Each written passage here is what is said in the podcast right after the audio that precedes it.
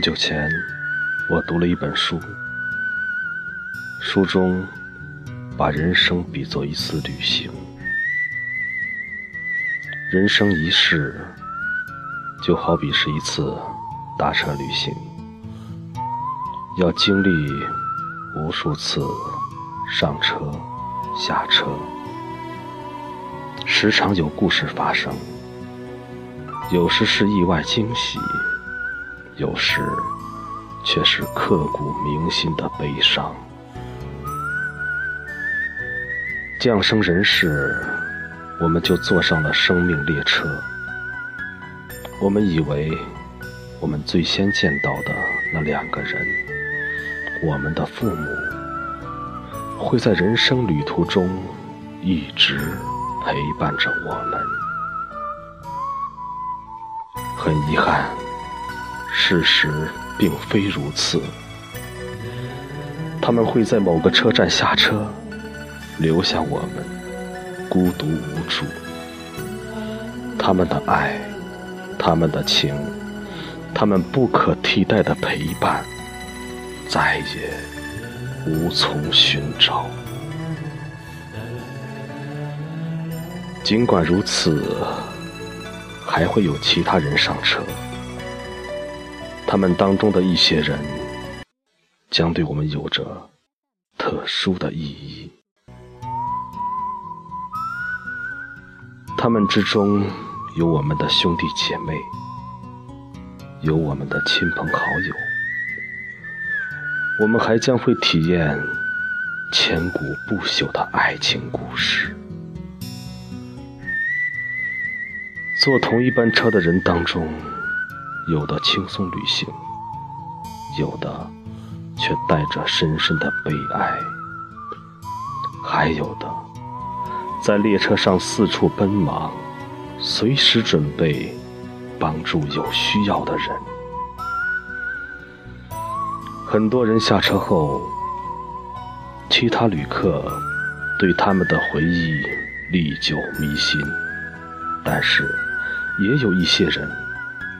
当他们离开座位时，却没有人察觉。有时候，对你来说情深意重的旅伴，却坐到了另一节车厢，你只得远离他，继续你的旅程。当然，在旅途中，你也可以摇摇晃晃地穿过自己的车厢，去别的车厢找他。可惜，你再也无法坐在他身边，因为这个位置已经让别人给占了。